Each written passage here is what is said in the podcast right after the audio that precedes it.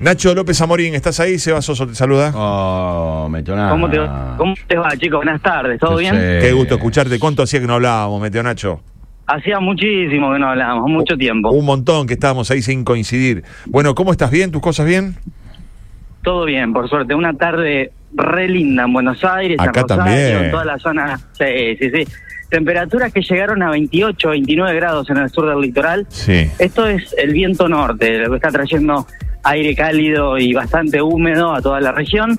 Y bueno, esto va a seguir mañana, mañana va a continuar en una condición de estabilidad, de mucho sol, poquititas nubes y una máxima que va a estar cerquita de los 30 grados en Rosario, mañana a la tarde.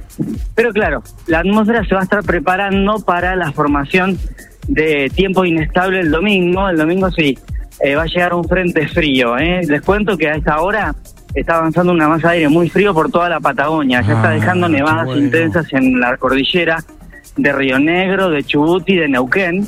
Y bueno, Bien. y ese aire frío es el que va a empezar a llegar el domingo a la zona del litoral, por eso se, pre- se espera tiempo inestable con algunas tormentas, sobre todo entre la tarde y la noche del domingo en la zona de Rosario, Sí. con un cambio de viento al sur. Todavía con temperaturas altas en la primera parte del domingo, después de la tormenta cambia el viento y desciende la temperatura.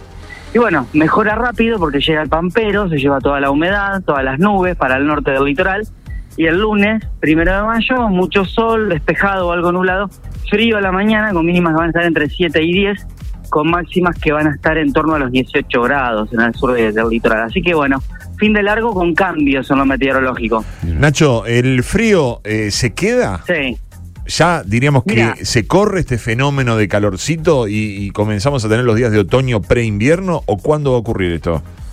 Eh, mira, Seba, son dos días de, de baja en la temperatura, el lunes y el martes, dos mañanas frías, eh, normales va para la época del año, porque ya vamos a estar en el mes de mayo, Sí. cambia el mes y cambian las estadísticas, los valores normales de precipitación, de temperatura.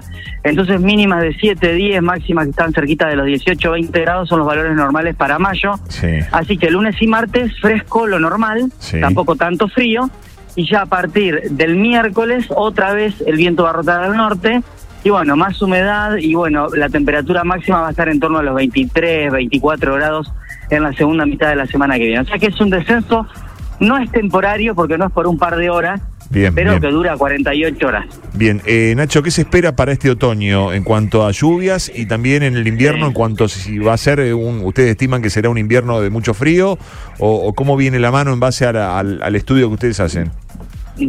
Bueno, vos sabés, ya les conté muchas veces que para hacer un pronóstico a una escala mediana o, o larga, como es una estación, en este caso el otoño, principio del invierno, monitoreamos los fenómenos que ocurren a escala global.